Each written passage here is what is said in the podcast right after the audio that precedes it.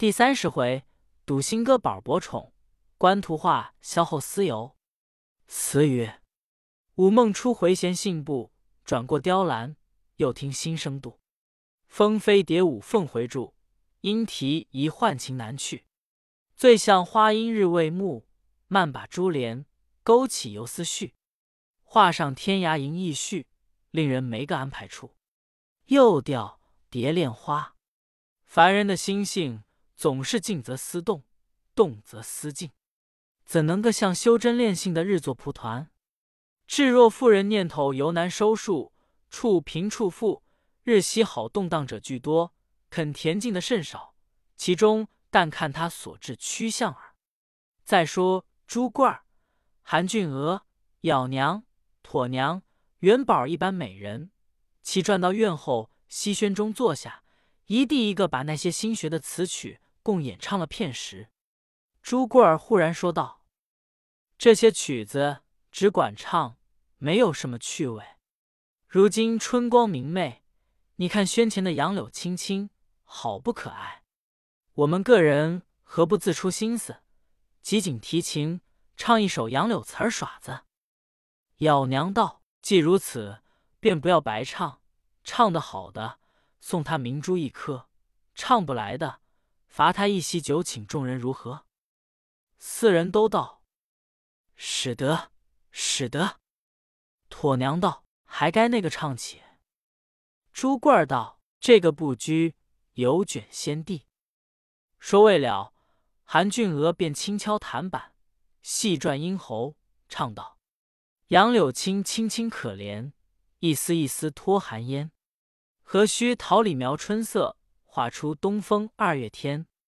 韩俊娥唱罢，众人都称赞道：“韩家姐姐唱的这样精妙，真个是阳春白雪，叫我们如何开口？”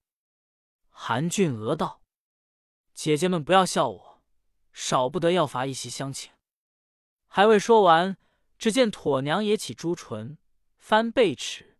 娇滴滴的唱道：“杨柳青，青青玉迷，几枝长锁几枝低。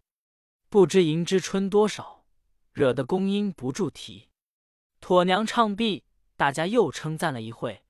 朱贵儿方才轻吞慢吐，寥寥历历唱将起来道：“杨柳青青几万枝，枝枝都解寄相思。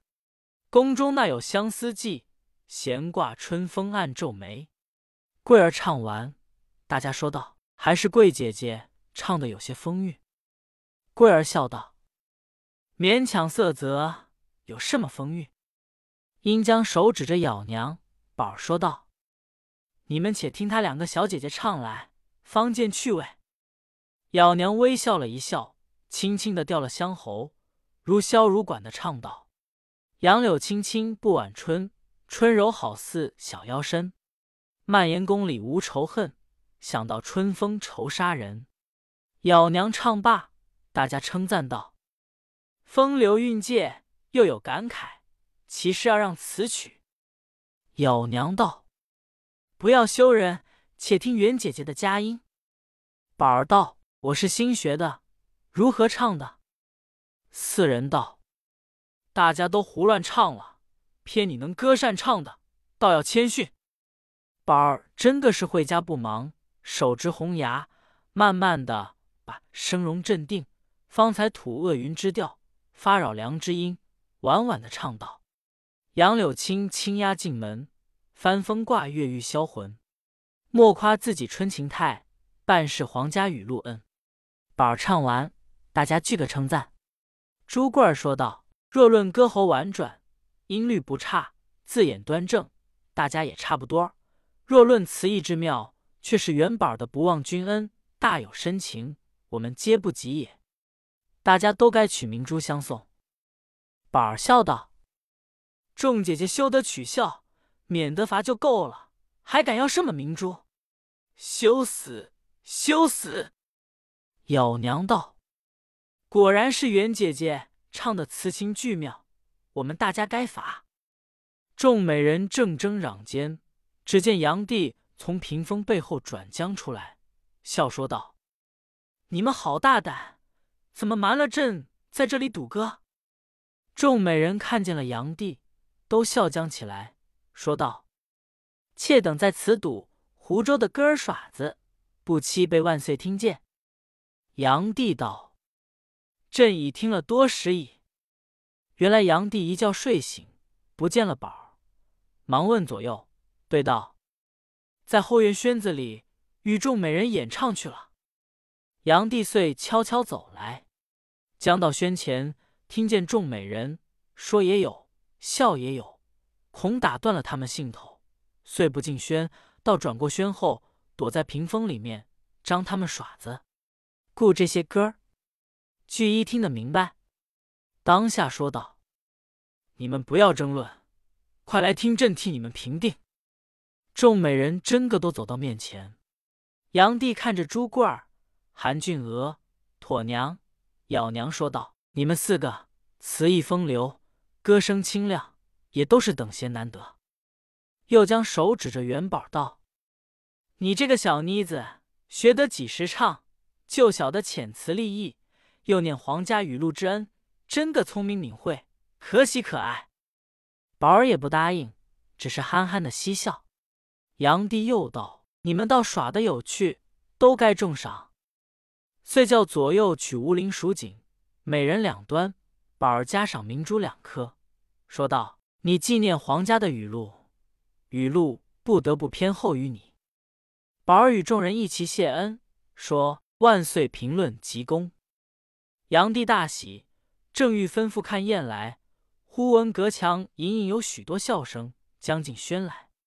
左右报道：“众美人来了。”炀帝见说，笑对众美人道：“你们把朕藏着，待他们来，只说朕不在这里。”韩俊娥道：“叫妾等藏万岁爷到那里去。”朱贵儿道。左手短平后可以藏得。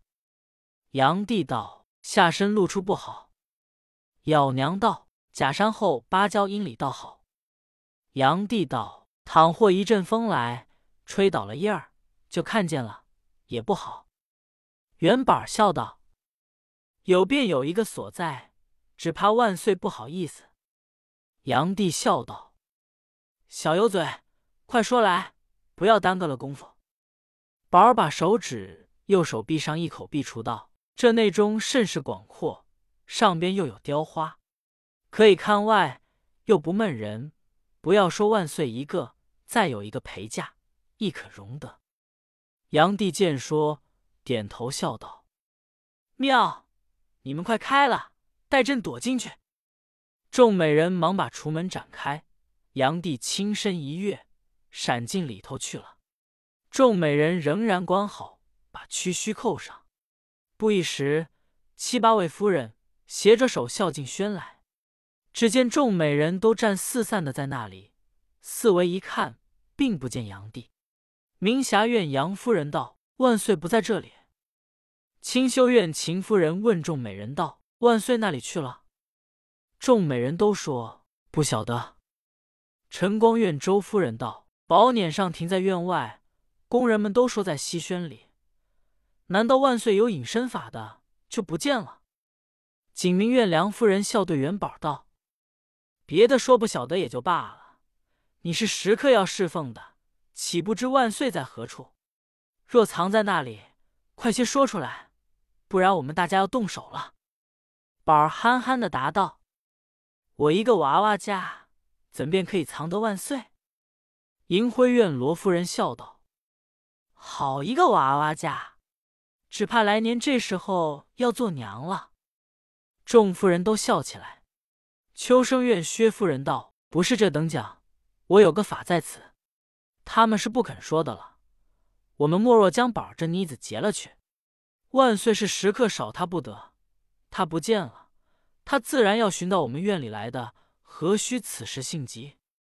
众夫人都道：“有理，有理。”正要大家动手，翠华院花夫人只见壁橱里边一影，便道：“万岁在这里，我寻着了。”忙把壁橱屈须除去，正要开门，听见里边咯吱吱笑声，跳出一个炀帝来，拍手大笑道：“好呀，众妃子要结阵可人去，是何道理？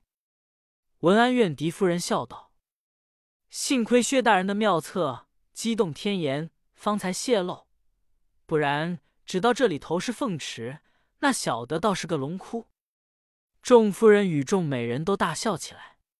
杨帝对众夫人问道：“你们这一伙为什么游到这里来？”秦夫人道：“妾等俱有耳报法。”小的陛下在这里品品歌词，妾等亦赶来随喜随喜。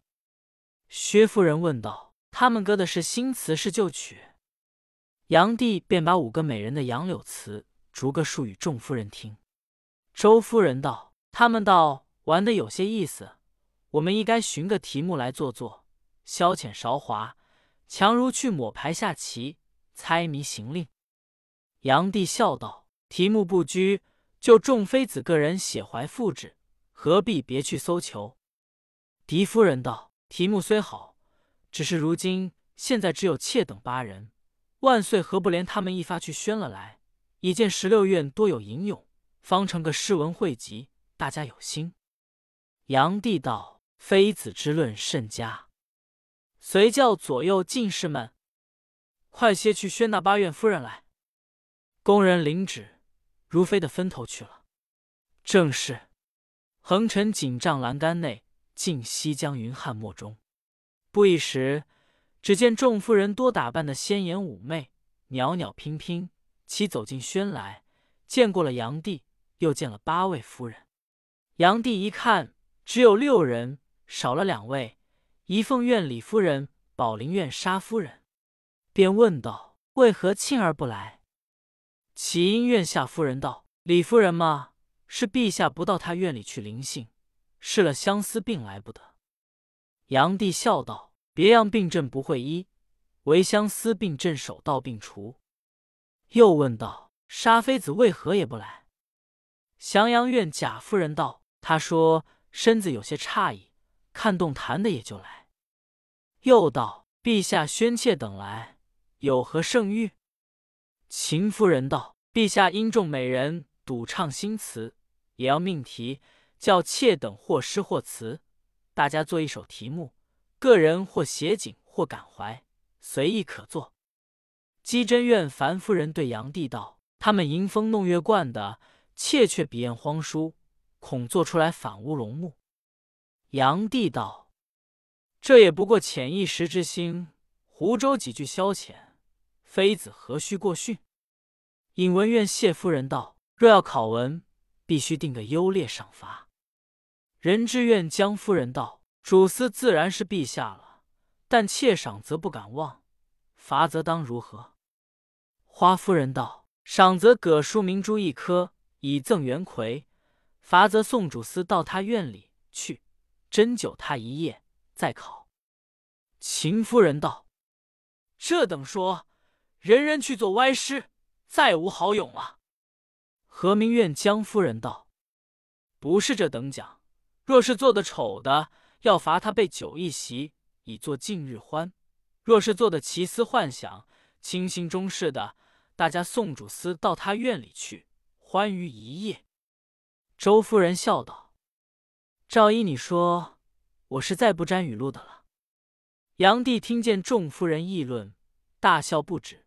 便道：“众妃子不必争论，好歹做了，朕自有公平。”于是众夫人笑将下来，向炀帝告坐了，便四散去了，各占了座位。桌上预先设下宴一方，笔一支，一幅花笺，大家静悄悄凝坐构思。炀帝坐在中间，四围观看，也有手托着香腮，也有平蹙了画眉，也有看着地弄裙带的。也有执着鼻仰天响的，有几个倚便栏杆，有几个缓步花音，有的咬着指爪微微吟咏，有的抱着护膝唧唧带丝。炀帝看了这些家人的态度，不觉心荡神怡，忍不住立起身来，好像元宵走马灯，团团的在中间转，往东边去磨一磨磨，往西边来震一震肩，那边去倚着桌，去一去花容。这边来靠着椅，衬一衬香肩，转到亭中，又舍不得这里几个出神模拟，走进轩里，又要看外边这几个心情无奈，引得一个风流天子，如同戏台上的傀儡，提进提出。正得意之时，只见一个内监进来奏道：“娘娘见木兰亭上百花盛开，遣臣请万岁御驾赏玩。”炀帝见说，便道：“木兰亭上倒也有景致。自从有了西苑，许久不曾去游。只是此刻众夫人在这里题诗看花，明日罢。”内监道：“娘娘已先进木兰亭去了，专候万岁驾临。”狄夫人起身对炀帝说道：“妾等作诗原没甚要紧，陛下还是进宫去的事，不要因了妾们服了娘娘的心。”炀帝沉吟了一回，说道：“既如此，妃子们同去走走，何如？”罗夫人道：“使不得，娘娘又没有指唤妾们，妾等成对的进宫去，不为不能凑齐欢，反取其宴了。”炀帝点头道：“也说的是，待朕去看光景好，再差人来宣你们未迟。如今大家且在这里构思完题。”说了，起身。众夫人送出轩来，炀帝便止住道：“众妃子各自干正事，不要乱了文思。”众夫人应命进轩。炀帝见众美人都在轩外，说道：“你们总是闲着，随朕去游赏片时。”宝儿等五人欢喜不胜，随炀帝上了御辇，转过西轩，又行过了明霞、晨光二院，将到翠华院玉山嘴口。只见一辆小车迎将上来，杨帝仔细一看，却是一凤怨李夫人。李夫人望见了杨帝的玉辇，忙下车来，俯伏辇前。杨帝把手扶他起来，道：“好呀，你躲到这时候方来。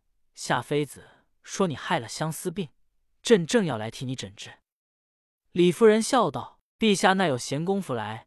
妾偶尔伤春贪睡来迟，望陛下恕罪。”不知宣妾等在何处供奉？炀帝便把美人赌歌，众妃子也想吟诗，朕叫他们各自写怀，在西轩中题咏。如今因木兰亭上花开，皇后来请，不得不去走遭。说了一遍。李夫人道：“既是陛下要进宫去了，妾又到西轩去有甚兴致？不如仍回院去，做了诗呈上预览便了。”炀帝道。妃子既是体中欠安，诗词今日不作，后日亦可补的，没甚要紧。倒不如同朕进宫去看一看花，夜间朕就到你院中歇了。朕还有点话对你说。李夫人不敢推辞。杨帝拉李夫人同坐了御辇，亲亲切切，又说了许多梯级话。不一时已到关中，萧后接住。李夫人见过了萧后。萧后对杨帝道：“妾见木兰亭上万花齐放，故差奴婢们迎请陛下一赏。”又对李夫人道：“前日程夫人差官人来后问，又承见会花冠穿扎的甚巧，两日正在这里想念，今日同来，正切我心。”李夫人道：“微物孝顺娘娘，何足忌怀？”炀帝道：“朕久不到木兰亭，正要一游。”不想玉妻亦有同心，三人一头说，一头走，须臾之间，早到木兰亭上。炀帝四围一看，只见千花万卉，簇簇俱开，真个是皇家富贵如天地，境内繁华胜万方。炀帝与萧后众人四下里游赏了一会，方到亭上来饮酒。萧后问道：“陛下在院中作何赏玩？”却被妾邀来。炀帝道：“朕偶然睡起，见朱贵儿等躲在院后轩子里赌唱歌耍子，被朕窃听了半日，倒唱得有些趣味。”萧后道：“怎样有趣？”炀帝遂把众美人如何唱、如何赌，与自家如何评定，细细述了一遍。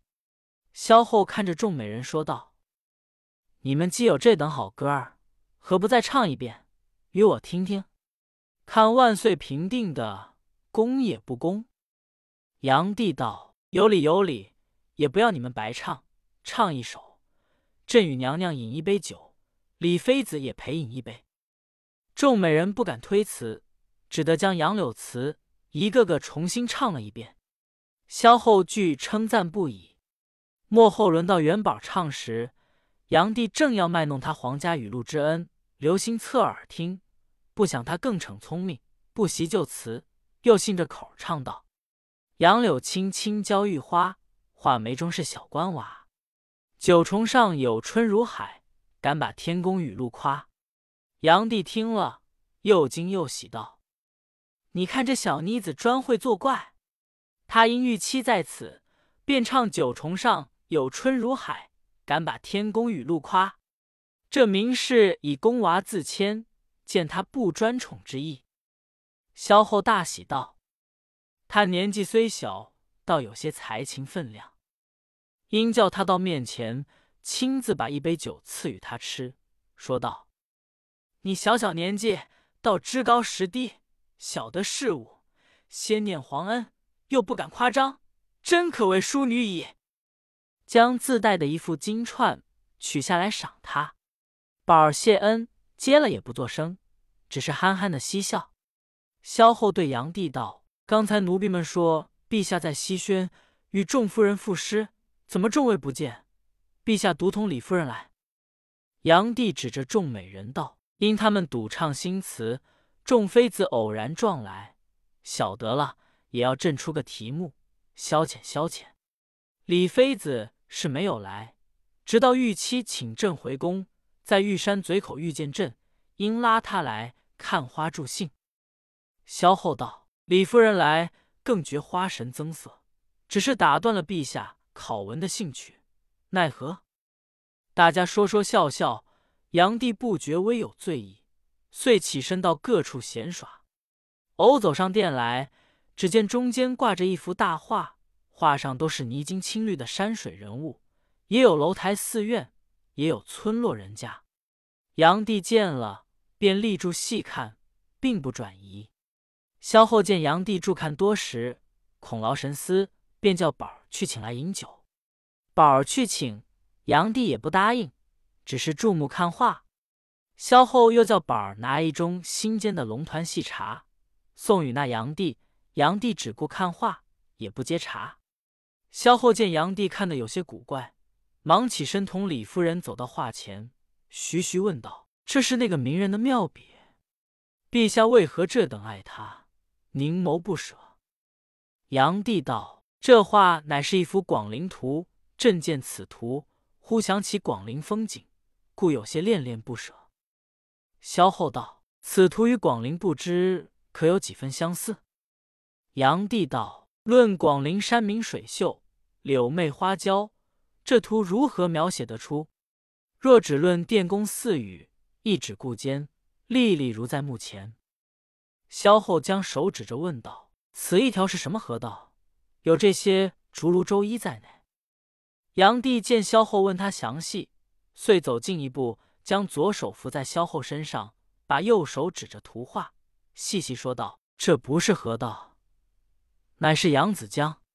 此水自西蜀三峡中流出，奔腾万余里，直到海中，由此遂分南北。古今所谓天堑者，以此江而得名也。”李夫人道：“沿江这一带都是什么山？”杨帝道：“这正面一带。”是甘泉山，左边的是福山，西大禹治水，曾经此山，至今山上还有个大禹庙。右边这一座叫做大同山，汉时吴王弼在此处筑前，故此得名。背后一带小山叫做衡山，梁昭明太子在此处读书。四面散出的乃是瓜布山、罗浮山、摩诃山、狼山、孤山。是广陵的门户。李夫人悄悄的叫贵儿点两杯浓艳艳的茶来。李夫人递了一杯与萧后吃了，又取了一杯茶，轻轻的凑在杨帝面前去。杨帝把手来接了。萧后放了杯，又问道：“中间这座城池却是何处？”杨帝吃完了茶，答道：“这叫做吴城，又叫做古韩沟城。”乃是列国时吴王夫差的旧都，旁边这一条水也是吴王凿的，护此城池。此城居于广陵之中，又得这些山川相为护卫。朕向来曾镇扬州，意欲另建一都，以便收揽江都秀气。李夫人道：“这小小一城，如何容得天子建都？”炀帝笑道：“妃子在画上看了绝小，若到那里尽宽大，可以任情受用。”又以手指着西北一隅地方说道：“只此一处。”有二百余里，与西苑大小争差不多。朕若建都此处，可造十六宫苑，与西苑一般。又四下里乱指道：此处可以筑台，此处可以起楼，此处可以建桥，此处可以凿池。这炀帝说到了兴豪之际，得意之时，不觉手舞足蹈，欣然畅快起来。萧后见了，笑道。陛下既说的如此有心，何不差人快做起来？妾待贱妾并众夫人与美人同去一游。炀帝道：“朕实有此心，只恨这是一条旱路，虽有离宫别馆晚间驻扎，日间那些车尘马足的劳攘，甚是闷人。再带了许多妃妾们，七起八落，如何能够快活？”李夫人道：“何不寻条水路，多造龙舟？”妾等皆可安然而往。炀帝笑道：“若有水路，也不等今日。”萧后道：“难道就没有一条河路？方才那条扬子江，恐怕有路。”杨帝道：“太远，太远，通不得。”萧后道：“陛下不要这般直定，明天召群臣商议，或别有水路，亦未可知。”且去饮酒，莫要只管愁烦。杨帝见说，携了萧后的手，三人依旧到庭上来饮酒。大家你一杯，我一盏，引至掌灯时，李夫人起身向杨帝与萧后要告辞归院。杨帝不开口，只顾看那萧后。萧后便知杨帝的意思，况又李夫人性格温柔，时常到宫来后问，故此萧后待。他更觉亲热，便一把扯住道：“夫人不比别个，就住在我宫中一宵，亦何妨碍？况且陛下又在这里，绝不使你寂寞。”炀帝笑道：“玉妻，你不晓得，他刚对朕说道，这两日身上有些欠安，朕勉强拉他来看花助兴。”萧后见说，笑道：“身子不好，这不打紧。”住在这里，少客我叫陛下送一帖黄昏散来，保你来朝元神圣救。引得李夫人掩着口，只是笑。见萧后一丝殷勤，只得仍旧坐下，又吃了更余酒，然后与炀帝、萧后同在宫中歇了。正是竹开并蒂摇金屋，待结同心挽玉钩。次日，炀帝设朝，聚集大臣会议。要开一条河道直通广陵，以便巡幸。众臣奏道：“汉路却有，并不闻有河道可以相通。”炀帝再三要众臣筹策一条河路来，各官俱面面相觑，无言可答。大家挨了一会，只得奏道：“臣等愚昧，一时不能通便，伏望陛下宽限，容臣等退出，会同该部与各地方官细细查勘回旨。”炀帝依奏，即传旨退朝，起身退入后宫。正是，御上还寻玉，荒中更觅荒。江山盘石固，到此也应亡。